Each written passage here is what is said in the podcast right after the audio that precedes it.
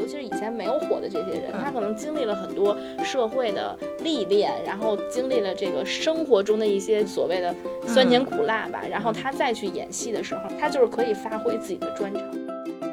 我不是说把他当成一个偶像，而是说他跟我的生活中间有一些共通，我对这个人物充满了理解。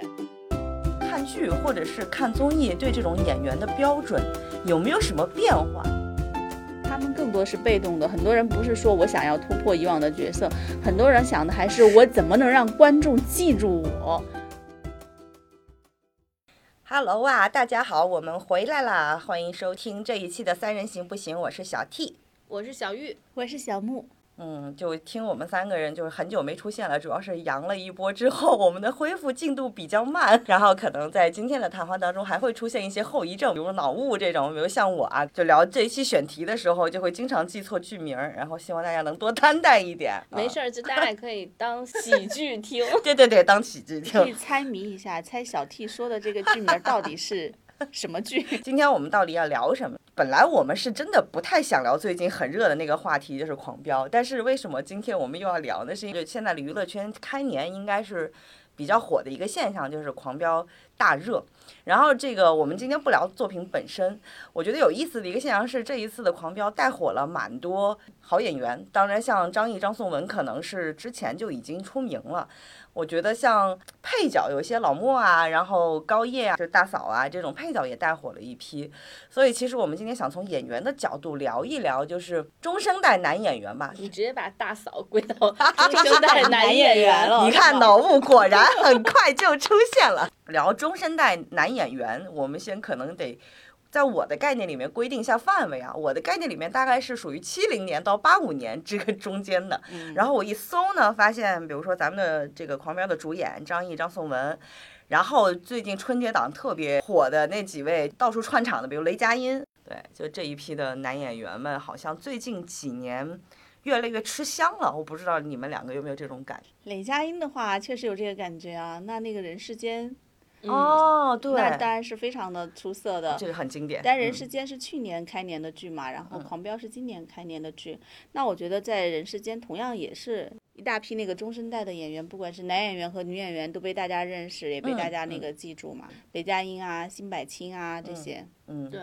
哎，我之前还看到一个观点啊，就是说。当然，我不是说完全赞同这个观点，但我觉得它可以成为一个角度，就是说《狂飙》之所以这么一大票配角都火了，是因为这里边的人基本上都是科班出身，就是说科班出身的这些演员，他至少会给你交一个合格线以上的作品表演。对我，我倒是不觉得就是不是科班出身的人他就不行，但是呢，我确实赞同他，尤其是中生代这帮科班出身的演员，他可能在那个年代那个教育体系下。他还是在专业上是有一定的成绩的，对，且尤其是以前没有火的这些人，他可能经历了很多社会的历练，然后经历了这个生活中的一些所谓的酸甜苦辣吧，然后他再去演戏的时候，他就是可以发挥自己的专长。对，嗯，因为我像我刚采完老莫的那个演员，他说了一段话，因为他原来是边防战士啊，他不是科班啊，他后来转成了文艺兵之后，他又去北电上了学，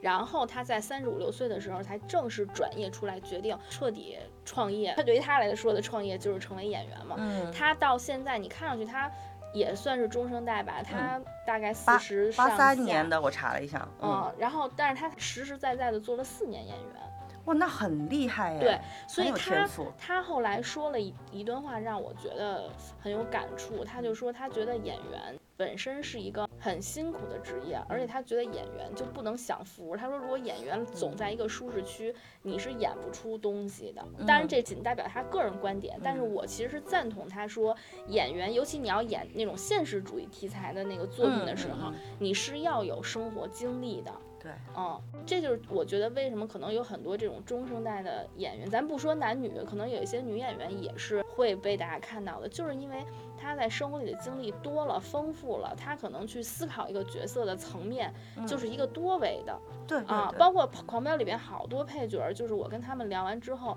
大家好像每一个创作者，他们都不是说单线的，说我在我的角色上想我应该怎么演，他们基本上。都是有一点导演思路的，就是嗯他们会从全局上去想，嗯而且大家都是在一个层面的。虽然说张译、张颂文很厉害，但是他们去演对手戏的时候是需要相互给火花的。嗯嗯嗯嗯，对，因为不止一个演员跟我提到说，基本上 张颂文每一场戏他都跟剧本演的不一样。我的妈，对，所以他们说，其实跟他接戏，如果你对这个角色吃不透，不做了充分的准备，接不住，你是接不住的。嗯，而且天天会被他灵魂拷问，他不是那种灵魂拷问啊，他就是因为他很认真，他就嗯。会很认真的问，比如说小 T 你在里面是一个角色，他嗯。就会问，那你觉得你这个人物大学是哪儿毕业的呀？就他会问很多人物小传传人物小传里边延展出去的东西，他问你这个东西，可能他就自己去构思，嗯去在他的脑海里丰富这个人物。嗯如果你这个演员做不好这些准备，你就接不住他的东西。我的天呐，我要是演员跟他一个组，我会觉得每天都在上课，压力好大哦。但是你嗯。看《狂飙》这个剧的配角，其实都接住了主角们的戏，说明的话，他们自己也是和这些主角有过同样的思维，只不嗯。过他们很少演主角，没有人这么详细的采访过他，或者他没有机会这样子说我是这么思考角色的，然后我也是这么换位思考，跟我演对手戏的这个演员他的角色的，嗯。但是他们能构成这种片场的碰撞和交流，在一个层面上的表演，那我觉得他们这些配角同样嗯，是一个层级的演员。对，我觉得，因为一个演员红不红，很多时候大家有努力、有天赋，然后有演技的部分，很多时候还是看偶然和运气的成分在里边。狂飙的选角儿，这些演员选的都蛮好的。嗯对，我不知道是不是中生代演员这一波人就固定的会有这样的从业习惯啊，就就像小玉和小木说的，喜欢去琢磨呀这种的。我身边有个朋友，他也是一个演员，然后他跟我岁数差不多吧，但是就是没有到中生代那个，可能八八八九这个这个年份，嗯，然后他说他。其实，在日常没有戏拍的时候，也会有那种观察生活的习惯，就比如说会没事儿的时候坐在大马路牙子上看看路过的人，哎，这个人，然后就给他们编故事，哎，说这个人的穿着和这两个人的交流状态，他们可能会发生一些什么样的故事。然后进了组里面呢，他说他后来早几年的时候，他跟我说很困惑，因为这也是我为什么想聊这一期的原因，就是早几年的时候，我这个朋友就跟我说，那时候正处在一个鲜肉特别吃香的一个流量的那个时代，嗯，他就跟我说到我这个岁数，马上就是三十多、三十一二了。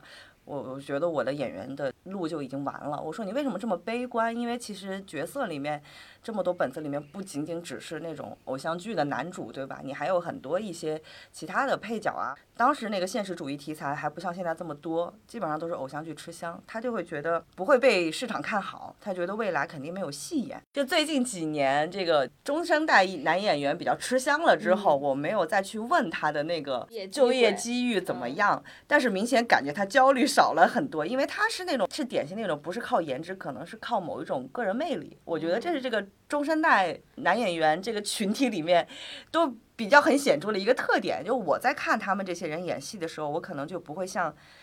看年轻人那样，我对每一个就是他的外形啊、穿的衣服啊那么的挑剔。你邋遢一点、胖一点没关系，但是你只要魅力能够震慑到我，我就会觉得哇，你还不错。对，哎，我怎么说到这儿来了？就是 所以你朋友听到你的这个评价会开心吗？我觉得原来我不是颜值那一。我一直跟他说，你不是走偶像那一块的。最近他朋友没有跟小 T 来倾诉或者是吐槽，就说明应该是在工作上还比较顺利，应该是有戏拍了。对，起码能够有戏拍。对。我觉得这个事情，一个是时间给予的吧，嗯。比如说你一个，刚刚小玉说到，可能是那种科班毕业的出来，你当然有可能长得帅的，有长得一般的，人家那个不管是电影学院也好，中戏也好，招演员嗯。也不见得是全招顶级的帅哥和美女，这当然要有，嗯。他肯定也要考虑到角色有不同的那个类型嘛，就像传统的京剧也有生旦净末丑，嗯你不可能全是帅哥美女演这样子嘛。这些人毕业出来以后，他演戏，如果他遇到了时代不好，我的意思说对这种演技派不是很友好，而是对流量颜值很友好的时代，那他其实生活的挺困难的。对，就会经历一些生活的那个跌宕起伏，在这种时候，那有的人坚持不下去了，他肯定就离开了，转行了。人要谋生嘛。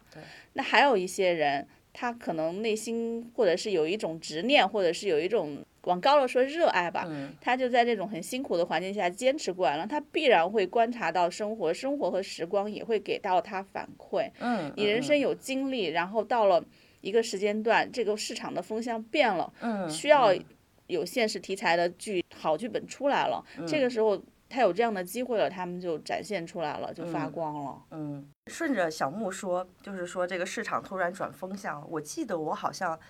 突然有这种感觉的时候，好像是在看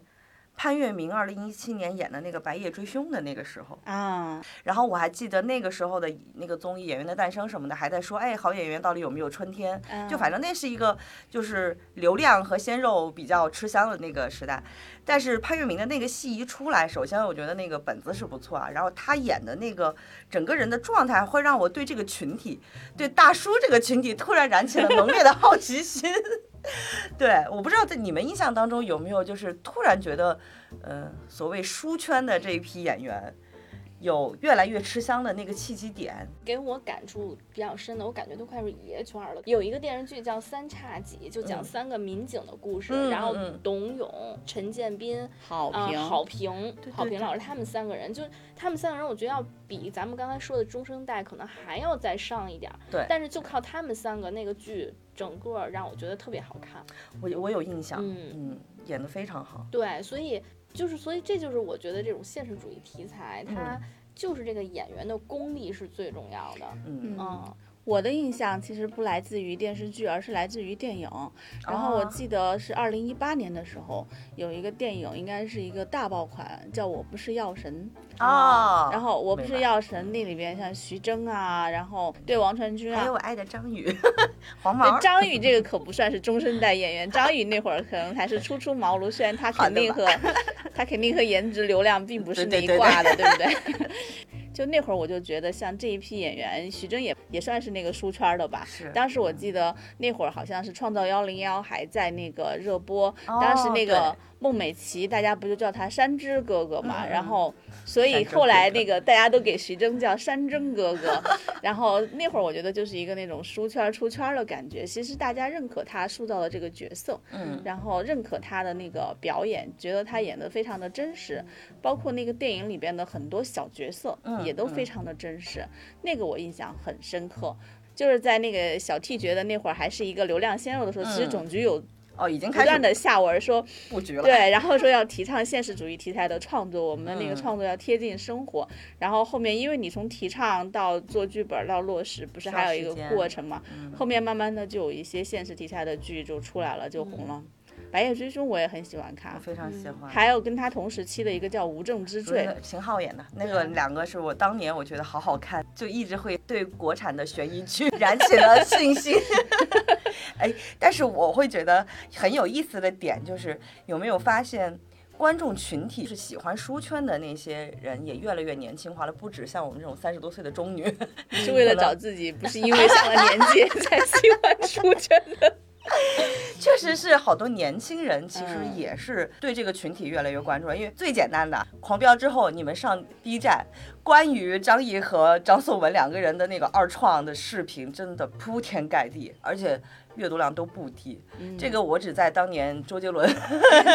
就我这个现口的周杰伦身上看到过这种待遇。就其实很多年轻人也越来越喜欢就是书圈的这些演员了。我就很好奇，就观众看剧或者是看综艺对这种演员的标准有没有什么变化？你比如说像我本人来说，过去可能就喜欢像去年我看的《苍兰诀》那个王鹤棣那种啊霸总鲜肉的那种，我我是吃那一套的。我先打个场，如果今年年底我们没有羊，要去推荐说。今年最打脸一个剧，我一定会推《苍兰诀》，因为当时所有人都跟我说你去看吧，特别好看的时候，我就很不耻，我说谁要看偶像剧啊？看完之后，我真的有一种相见恨晚的感觉。我是记得当时咱们就是也录了一期大概《苍兰诀》，然后你当时可表示你可鄙视了。对呀。我自己看完之后疯狂打脸。对，这插播完毕啊！我在之前就是一直是会是喜欢那种，就是《苍兰诀》里王鹤棣东方青苍哎那种人设的。自从《白夜追凶》开始，我就开始不停的追这些书圈的人，比如说潘粤明火了之后，从潘粤明作为一个开端，他之后的所有的，比如《鬼吹灯》系列的，然后雷佳音的，我还记得看那个是叫《和平饭店》吧，啊，和平饭店他和陈数演的，我好喜欢，然后就开始迷雷佳音。所以所以你看啊，就是你喜欢的这个类型，它是不冲突的。哎，是吗？对啊，就是你前面说的这一些是《白夜追凶》，都是一七年开始喜欢的，嗯苍兰诀》你依然喜欢呀。但是它不像是书圈那样，会让我觉得，哎，比如说王鹤棣现在你再去演一个戏，我不会去追。那你是喜欢偶像剧里的人设啊？对对对其实偶像剧可能大家更多的是喜欢角色、喜欢剧情。喜欢角色，对，对，嗯，那你从那个角度就是表示你其实不认王鹤棣有演技，因为其他那些人你是首先从心里认可他的演技，当然了，他塑造了任何一个角色，你都会觉得基于你对他演技的信任，你都愿意去看。嗯对啊，不同点就是在于这儿。而且我觉得偶像剧和现实题材剧它本身就是不一样的。嗯嗯偶像剧不管是什么玄幻的呀，还嗯是什么古装的，它首先他还是那种校园偶像，他是一个造梦的，嗯就是他这个人他就是满足观众的一些梦想，嗯他。说白了，你要是在现实生活中，你是不可能遇到一个你喜欢的什么。东方青啊苍，嘿嘿，说的可清晰了。就你在现实生活中，你不可能遇到东方青苍这样的人，他是一个偏漫画的，对对然后一个虚化的一个那种，所以他叫偶像剧嘛，嗯偶像化的。但是现实题材剧，他打动你的说，这个人并不是你梦想中的那个人，你嗯不太可能你梦想中的谈恋爱的人是那个张译演的那个安心，或者是那个嗯张颂文演的那个。高高启启强强也不嗯可能是老莫，嗯。但是这种人他的共鸣点不在于他是你的偶像，他会让人有共鸣和共情。就是说我不是说把他当成一个偶像，而是说他跟我的生活中间有一些共通，我对这个人物充满了理解。对对对，就比如说，我觉得那个安心的坚持极其的不容易，然后嗯在这种情况之下，嗯。我特别能够理解他，年纪不算很大吧，然后就满头白发，就这种坚持很不容易，这种我觉得是不一样的那个需求，而且这两个需求可能是并行不悖的。嗯，你看小 T 他既欣赏书圈的演技嘛，同时又在欣赏偶像剧里面的人设。对，小玉给我总结的非常好。我我是喜欢偶像剧的角色，就是年轻那一挂，我只是喜欢角色而已。但是对书圈这一挂，我可能是喜欢他们的身上的就是演员本身的魅力。你比如说，本编辑部有一个呼声很高的王阳，之前他是演哪个戏？是《庆余年》里有吧？《庆余年》里演滕子京的，对对对，他还演过一个什么剧来着？一个时装剧，我就会觉得哇，这个人突然好帅。就是他之前演过那个《你是我的城池堡垒》里边的那个哦医生，对对对，我就是说的 就是因为那个 对，是你看吧，有人喜欢了白敬亭，然后你喜欢了汪洋，是的，你白敬亭也喜欢呀。我白敬亭也喜欢，但是就还是刚才小玉总结的那个套路啊，就是在《成熟堡垒》之后，我可能比如说白敬亭和王阳同时出下一部剧，我可能会对王阳的那个角色会更有安全感一点。我不是说白敬亭演技不好，他演技是算还不错的，但是就可能会交到白敬亭手上的本子。可能并不是我现在感兴趣的了。我现在可能感兴趣的就是，也许是一种刻板印象。我发现我喜欢那些中生代的那些男演员接的本子都是比较偏悬疑呀、或者是比较偏谍战啊 这种现实主义的这种东西。我可能现在比较倾向于看这种题材啊、也可能跟这个有关。但是因为这样的题材真正需要演技才能够诠释的好啊，不管是悬疑，它悬疑它并不只说是这个轨迹嘛，它还有很多是那种社会派的悬疑。社会派的悬疑它就是要讲人性的复杂，你要把这个演出来，并不是说你随便去找一个。没有表演经验的，但是很当红的一个选秀出来的偶像就能够 驾驭了，对对吧？对对对，嗯确实。像你像《狂飙》，大家为什么就觉得每一个配角都演得非常好？就是其实如果你就是认真去查那些演员的履历，你就会嗯发现大部分人这些重点的配角都是跟导演徐纪周有过很多次合作的。哦其实导演对他们是很了解熟悉的，，嗯，对，对他们心里是有底的，哪怕是一个小配角，就是因为徐纪周去年有一个《特战荣耀》嘛，嗯其实这里边你去看，很多人在《特战荣耀》里都有出演，嗯，哦比如说什么小龙。嗯啊，啊唐小龙、唐小小虎龙，对小虎在不在我不知道。唐小龙是当时那《特战荣耀》里边儿后期的一个最主力的反派。哦嗯，然后难怪，甚至于就是这里边，你们记得他后来在汽配厂，然后安心他们去找他，白江波的司机，对白江波的司机，他戏份那么少，因为我采访过他，所以我一眼就认出他了。他是之前《特战荣耀》里边也是演一个很重要的角色，所以就连这么小的角色都是之前跟导演有过很多次合作的。嗯嗯，你像刚才为什么突然想到李想，就是那个演员叫李健，他这次是跟。这个导演第十一次合作，呵，从一开始他刚初出茅庐，就是演的第一个算是男二的角色，就是徐纪周让他演的，嗯，所以他特别感谢这个导演。对，所以导演对他们都很了解。嗯，他大概能不能胜任这个角色？而且徐纪周特别逗，他他之前《特战荣耀》的时候那部戏，因为我也踩了很多人嘛，嗯然后就是他所有的这种戏，就是好人一块儿玩儿，坏人一块儿玩儿，在在剧组片场吗？对，在剧组就这样，而且互相是鄙视的，你知道吗？就特别逗啊。这么好玩啊！对，就是他有一些这种习惯，是他们导演和演员彼此给予的安全感。然后另外说到就是喜欢类型的角色，我我觉得首先大众审美还是都是有的，嗯，就是只不过比如说你说偶像剧，可能中学生喜欢，大学生喜欢，嗯但是咱们爸妈。可能就看不了，甚至你看我们，我跟小木，我就苍兰诀，嗯我俩就看不了，但是你能看 对我俩，啊。但是狂飙 说明还很年轻。但是狂飙这样的你会发现，就小学生也喜欢看，大学生也喜欢看，爸妈那那辈儿的也喜欢看，就是它的普及度是比较高的。对对对，嗯，所以它就会就是形成这种浪潮。哎，我记得去年《山海情》的时候也是，好像基本上每个年龄段都有很大的一个观众群体。山山海情好像没有这样子爆过哦。对啊这个这个哦，人世间嘛，人世啊，人世间，你瞧瞧我这个记忆 性。对，嗯人世间是人世间，还有再往前数《人民的名义》，对对对对对，嗯，就这种，他其实每一个年龄段的人，每一种生活经历的人，嗯他其实都能在其中找到自己一个共情的点，自己熟悉的一个人物，或者是熟悉的一个场景。嗯，但是从这个角度来讲吧，我是觉得人世间要比狂飙厉害的点在于什么？就是狂飙它其实相对是讲一个现在发生的事情，嗯就离得没有很远。嗯，但是其实人世间大概讲的是我们的父母那一辈儿的故事，嗯，所以依然能够让很多年轻人喜欢。我觉得这是他厉害的点。嗯，对，就是因为其实对于现在的小孩儿来讲，那个时代他们甚至都没有经历过，比如我都没有们出生，还有很多小孩儿。你嗯想那会儿是雷佳音里边演的那个周炳坤的父亲，还是去支援三线，才刚刚开始搞三线建设。其实就有点相当于我们当年看民国时期 的那种戏的感觉，你知道吗？但是你想，现在就我们看的那是民国时期的戏，它其实更多的是什么偶像，它很少有现实主义题材。它就是那嗯种传奇性，就纯粹靠那种故事的传奇曲折，嗯然后人物命运的跌宕起伏。对，嗯小玉说的对，这有的也有偶像剧的成分来吸引人，嗯嗯并不是说一种时代的共鸣。对，嗯嗯嗯，所以我觉得这是人世间很厉害的点，并且刚才你提到雷佳音，就是雷佳音是这几年让我唯一一个觉得他虽然上了很多综艺，但是他没有被综艺拖累的男人，这一点是要很厉害。谁的身份证吗？谁？我来大胆开麦一下吧。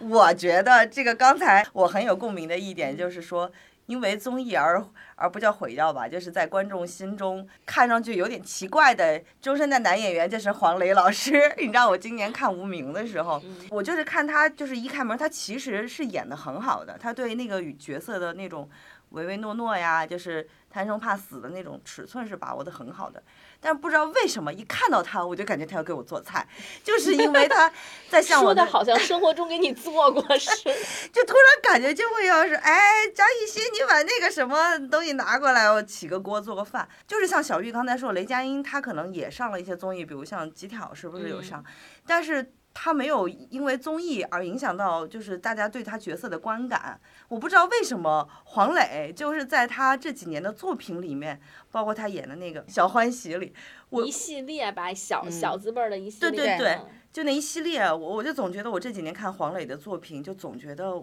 我就是一直在看延长版的《向往的生活》。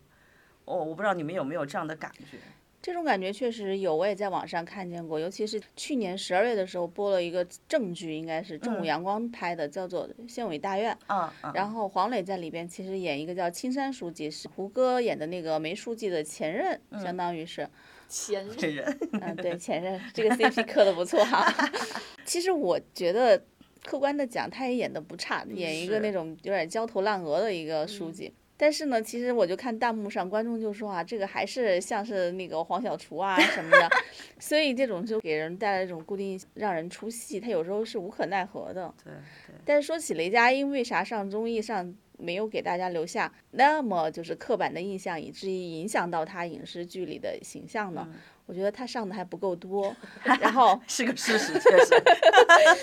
还有就是他没有在一个综艺里边那么强烈的多年的持续固化自己的综艺形象。嗯，对，你们想，黄磊上了那个《向往》和《向往的生活》都快成为绑定品牌了那种感觉。对对，所以大家印象中他就是那样的。现在谁还想得起来当年《人间四月天》的徐志摩是哎呦，怎样的 情况？儿子现在也胖成这样了，就就胖的也没有说服力，说我还是当年的徐志摩。他去年其实黄磊也拍了一个剧，跟那嗯个海清拍了一个现实题材，是很生活化的一个剧，叫《张卫国的夏天》。然后哦，对我也有印象。嗯嗯，然后细节呢，我觉得拍的非常好，然嗯后讲中年男性的困境，这个角度也非常好，讲的也有嗯嗯道理。但问题就在于那么生活化的一个戏，还是有一些观众觉得，嗯，嗯，所以那个剧评分也不是特别的高，就口碑也不算是特别好，但也不嗯差吧。他虽然演得很好，但是他的这些生活化的角色，恰好与他向往生活里的那个生活化的 状态，就是很接近。对对所以大家会有这种感觉。嗯，那你说《无名》里面他演的是一个，他也一个谍战片，跟 炒菜也没关系，为什么我还是特别跳戏？所以我就想引到下一个话题，就是还有一个迷思啊，就是刚才大家说这种现实主义题材的时候，我发现这是我可能个人的一个烂毛病。就我看不了中生代的演员谈恋爱，就是感情戏，我会觉得很墨迹。哎，你知道你一说中生代演员谈恋爱，我脑子里出现的第一个就是我觉得特别魔幻，然后看到就想笑的嗯一个很深刻的画面，就是张译在《狂飙》里边儿跟那个李一桐一块儿骑那自行车，就是我觉得那个那一幕简直太魔幻。对 哎，但如果像张译这样把这个中生代男演员的这个恋爱演得很搞笑，我觉得也 OK。但是不知道为什么我会觉得，你比如说像，嗯，朱亚文儿，然后我最初是因为看《红高粱》，觉得他很有男人味儿，就是那荷尔蒙确实是。但后来看他演的一些时装剧啊，里面也会演一些霸道总裁的，一看到他谈恋爱，我反而觉得他的魅力值降低了。我不知道是不是我自己个人的臭毛病啊，就会觉得说我对中年。男演员这个群体的期待，可能就是在搞悬疑、搞推理、搞故事、搞谍战这个上面吧，不会去想看他们谈恋爱，在感情当中磨磨唧唧的样子。你就想希望看见中年的那个荧幕或者是荧屏上的男性陷入人生和生活的困境，家国在大义，对，在其中挣扎，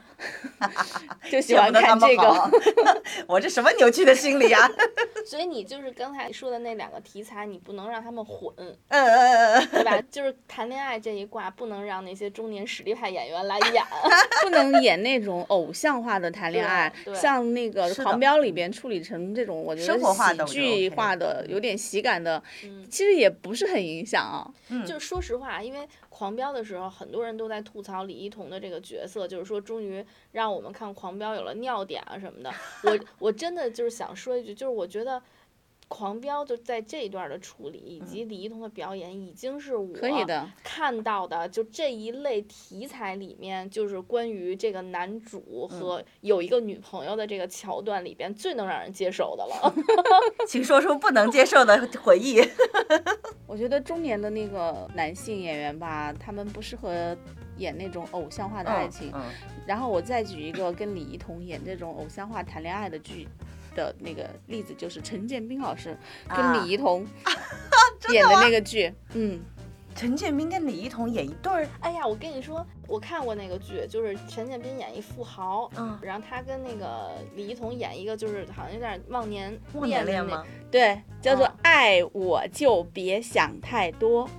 其中也有你喜欢的书圈的潘粤明对，老师这个剧播了吗？播了，而且是卫视播的哟。对，而且当时这个剧，我当时就是在开玩笑说说他演的那个富豪住的那个所谓的别墅，就是 我就想说，这个富豪装修审美也太有问题了，是属于会所型的那种装修。反正特别吓人。这个阵容也太诡异了吧？陈建斌和李一桐是演一对儿，对的，我插播一段啊，就是嗯接刚才那，我想起黄景瑜的那个叫《罚罪》啊啊啊！啊我，记起来了，就是《罚罪》里边儿，就是按说黄景瑜他其实还有一点偏偶像的那个脸和感嗯觉，嗯他那里边儿，但是他《罚罪》里边儿演的也是一个就是执着于搞垮，其实是他亲生父亲的一个黑嗯恶势力组织团伙的那种。他那里边儿的那个恋爱谈的，就是啊，就是让我感觉既没有 CP 感，然后又很尴尬，并且你觉得他跟那女的一点儿都不相爱，啊、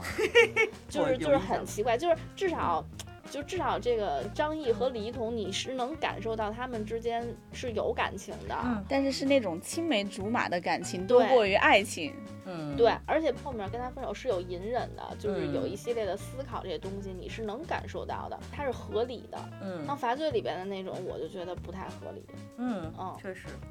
哎，那说到这个，你们会觉得中生代男演员的角色会有限制吗？就是你比如说，就像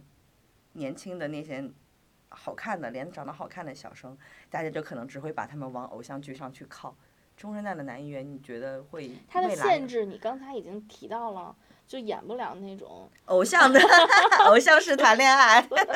那个张震算是一个好演员吧，也是中生代的。他哦当时演那个陈希元是一个古偶，哦，然后呢？对，然后那个剧刚开始的时候口碑垮成什么样了？当然后面靠他们两人都演得还不错，然后整个编剧剧本也不错，又把这个拉升回来了。就一开始大家都不太能够接受，因为看古偶的观众他是对人物的嗯形象、人设都是有一定的预设的那种，然后你一旦跟他不符合，他们就觉得泡沫破裂的那种感觉。你想那个程序员里张震一出来，头发梳那么高，然后整个额头那么高，这哪是一个梦幻中的男神呀？那 我觉得也比那个《琅琊榜》里边那个 靳东对哎，对，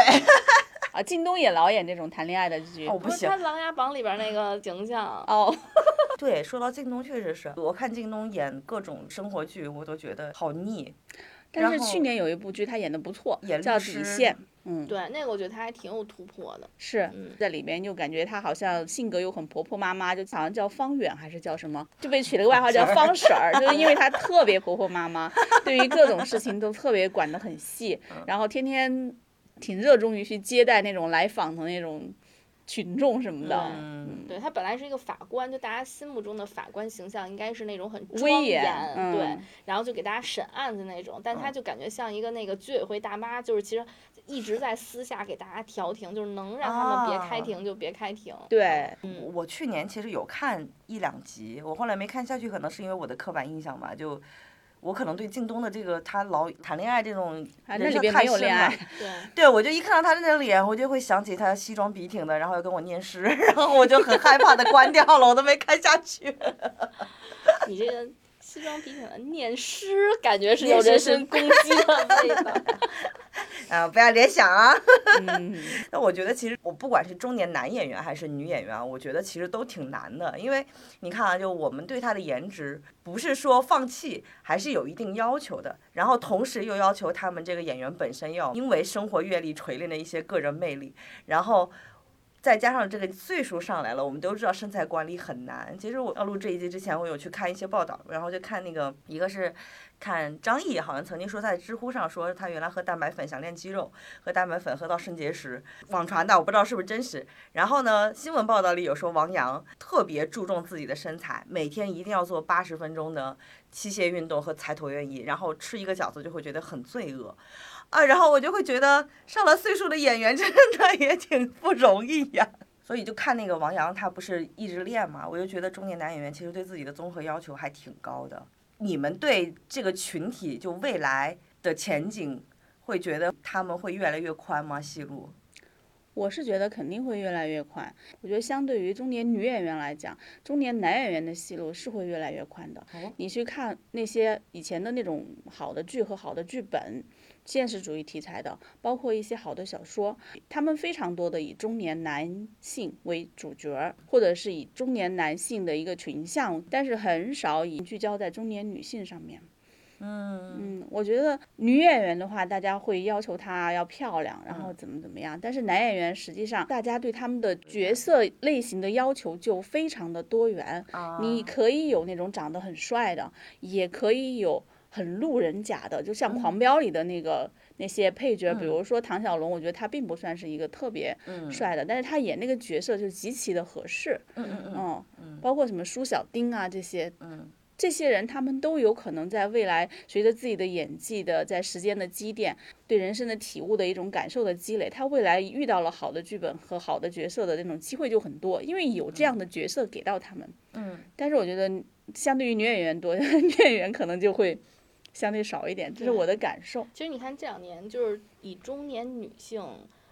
为主题的影视剧或者偏现实主义题材的，基本上都是在讲家庭家庭。对，所以它其实有点那个，但这确实也是受众导向最终可能会形成的一个结果。嗯，那这样基本上其实戏路就被卡在这个范围里了。是，确实嗯是。但就算这种中年女性以家庭为那个切入点呢，我觉得已经是很大的进步了。嗯要不然也不会有之前中生代女演员呼吁说让导演们多看看她们。就以前连这种可能都不是很多，那现在的话，他们聚焦家庭，这已经是一个大的，我觉得是一个进步。而且其实聚焦家庭这个题材里面，我记得姚晨上次演的那个叫《摇滚狂花》，啊，摇滚狂花，她那个角色其实我觉得就是女性在家庭剧里面这一类角色里面还算是有点突破的，嗯稍微有点嗯突破的。对嗯但是她突破，你看她就没有都挺好这种，啊，对就是反响好，因为她毕竟里边是一个不是那么能让普遍女性找到共鸣的一个角色。对文艺嗯青年不是特别接地气。哎刚刚小 T 说到这个中年男性嗯男演员对身材的管理，我觉得这个可能并不是所有的都这样管理吧，有好多人也不怎么管理，或者是想管理也管理不起来。比如我们的潘粤明吧，对他，他还是想管理的，一直在嗯减肥的路上。但是我觉得潘粤明很包容哎，你就看胡八一都已经胖了三年了。但是我觉得胡八一在最新的这个他是瘦下来的，他还是比原来瘦一些。对，嗯啊，但是我怎么就还是觉得圆圆乎乎憨憨的。你你对比一下，你对比一下云南虫谷，就知道 现在昆仑神功还是瘦了一点的。努力努力了努力了，没事儿，你不瘦也没关系，我就是爱看。有一些中年男演员，他可能是从年轻的偶像演员嗯慢慢过渡过来的，他很帅，但是呢，他也他对身材的管理那可比这些像潘粤明啊、嗯黄磊啊这种做的好多了，身材管理做的非常的好，但他们最近没有很能够拿得出手的一些角色，比如黄晓明啊啊，哦，嗯，再给你比如一个陈坤呀。哦，对，陈坤确实我觉得还蛮可惜的。嗯，你现在说到陈坤，哎，对，对不起啊，有只有一种 好像在拿捏市场的感觉，就是我很失望，因为我原来是陈坤的颜粉，然后我我一直觉得他演技很好，但是不知道为什么从何开始就没有见到让我觉得很眼前一亮的作品了。就感觉还是在原来那个龙门飞甲留给大家的那种厂花的那个印象里面没有太大的突破。对，，然后厂花的这个条路上一直走下去，嗯我就会觉得还风起陇西算是有一点小突破吧，但是我觉得里边的话，因为是一个群像刻画，嗯并不显得他特别的能够出色。像那个嗯董子健啊，像聂远啊，也都很很好。嗯，我觉得可能一方面是跟类型有关，就是从外形的角度来说，因为我踩的一些人里边儿，就是他基本上经常会演偏正面形象的嗯这些演员，他即便他长得不是那种帅的类型，但是他还是会身材管理嗯啊，就是因为他觉得。就举例吧，比如说经常演军人的一波哦演员，哦他如果想演军人，或者他包括这次演理想的这个李健，他特意为了这个角色去健身，就是因为他觉得我演刑警，我就不能窝窝囊囊的，我还是得有这种就挺拔的这个状态、嗯啊。然后之前也是就是采一个经常演军人的一个演员，他就说他因为他大部分的角色都是这样的，所以他一定要保持自己的这个形象和嗯健身。嗯这其实对于他们来说是一个职业素养。嗯嗯嗯，对，然后以及那些我们看上去可能不见得是演正面形象的，经嗯常演反派的人，也许在我们不知道的地方，他可能没有做身材管理，但是他的面容管理他肯定是有做的。嗯，因为其实嗯镜头，尤其那种高清镜头下，这个人的这个肤质状态，嗯他不护理，在他这个年纪看上去一定也不是他现在这样。对对对对，会垮掉。这就是论演员的自我修养。对对，，哎，说起来，《狂飙》里面演那个赵立东秘书的那个配角，身材也不错呀，就是他也很挺拔。他私下里特别会穿搭，哦，是吗？对，然后后来被人扒出来八块腹肌呀、什么各种，就一看就是那种一直保持健身的人，对他有的那嗯种挺拔的身姿。对然后那里边演疯驴子的那个演员就肯定不是啊，但是他很适合那个角色。他走路，比如说塌肩，然后勾着身形，所以他被扒出来在里边疯驴子只有二十五，大家都崩溃了。他只有二十五不，是演员本人，就是大家扒出来就是他在里边那吓到我角色角色疯驴子的那个填的那个就是审讯的表里边年龄是二十五，是不是少写了十岁？大家三十五我也觉得老了。但是但是可能针对这一点，就是严谨的这个观众嗯们其实是一个咆哮的心态去在说这件事，并没有很去纠错这个剧组，对。好好笑。然后，而且我觉得这个跟每个人演员的心态是有关系的。就是看一下啊，就是我刚才想说到，就关于这个他们这些演员他的戏路嗯会不会更宽这件事儿，我觉得跟他们自己的心态也很有关系嗯嗯啊。就是他们如果把自己放下，他们只是去追求角色，我觉得他们戏路就是会越来越宽的。嗯啊，因为有的时候可能你如果完全追求他的戏份儿，他的是不是主角儿这件事儿的时候，这块儿心态放不下来的话，那你的戏路可能就是窄的。嗯啊，但是比如说像包括这次《狂飙》里面的好多这种配角儿的演员，他们自己明确就说说我不是特别追求他的戏份儿嗯啊，我其实就是看人物、看剧本儿、看合作的对象啊。那这种情况下，我觉得他们的戏路一定是越来越宽的。还有就是一个，我觉得人到中年都会面临的一个舒适区的问题吧，就嗯是看愿不愿意你突破自己的惯有擅长的那个角色类型。你比如说，我印象里，我觉得佟大为就是老是一种类型，我不知道我的感觉有没有错啊，反正我。印象里的佟大为的角色，就好像都是那种某一种生活剧里的那种小男人啊，然后就家暖对对男对，包括现在的黄渤老师，就黄渤，我原来就是期待值特别高，我觉得他的那张脸特别有戏剧感，可以演喜剧，可以演悬疑，可以演什么。但是你就好像演过呀。不不不，但是好像近几年就他是不是也是因为被形象所限制，就他好像老是在一个小人物的那种那一条路上没有什么太大的突破了，就是角色上。嗯，因为小 T 讨论的这个大多都是主角们，嗯，然后对于哦主角们来说的话，我觉得是演员是被动的，很多时候是观众选择他。对比如说，观众对你这个主要角色，我的印象很深刻，你就是一个小人物。嗯那后面来找到这个演员的剧本角色，绝大多数都是小人物，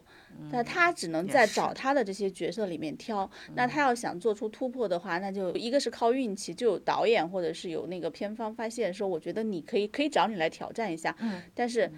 挑战就意味着风险。另一个就是自己做导演，然后弄一个我自己想演的那个角色有所突破。对不，许峥就是做导演的。许峥嗯以前你想到他以前演电视剧，我猜大家可能会记得《春光灿灿烂猪八戒》，对吧？但是他后来自己做导演，他不是那样子的。包括我不是药神，他可以很严肃，嗯，也可以很搞笑。那个，就包括那个泰囧，嗯然后我还想说的是，很多小演员他不是那种演主角儿的，这些人来说，我觉得他们的戏路肯定也会越来越宽。嗯，他们更多是被动的，很多人不是说我想要突破以往的角色，很多人想的还是我怎么能让观众记住我，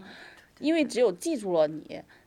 才会有其他的那个项目来找到你，哪怕是类似的角色，就是有工作我就接的一个状态。但是现在的这个市场环境，我感觉肯定以后是现实题材的内容会越来越多。一个是我们总局有这样的鼓励和提倡，现在狂飙也爆了，然后人世间也非常的受欢迎。我觉得现实题材越来越多，就对各色各样的角色的那种演员的需求就越来越多。嗯，如果只是古偶或者是偶像剧的话，那需求就不很多。单一。对对，这种需求越多了以后，各种各样的，那么各种各样的小演员，我觉得他们机会就来了。对，就小 T 的朋友就工作越来越多啦，说不定已经退行了呢。说不定已经快要爆了呢，下一个爆款剧。他跟我说来说，如果我哪一天红了，专访一定留给你们报社。那先请来做一期播客吧。我说谢谢啊，我等等吧。哎呦，哎，下次可以请他来聊聊那个演员的心酸。可以啊，他有很多心酸的事儿可以说。嗯那我们期待它也大爆，这样子我们之前录的就可以做成 我们这个揭秘职业病。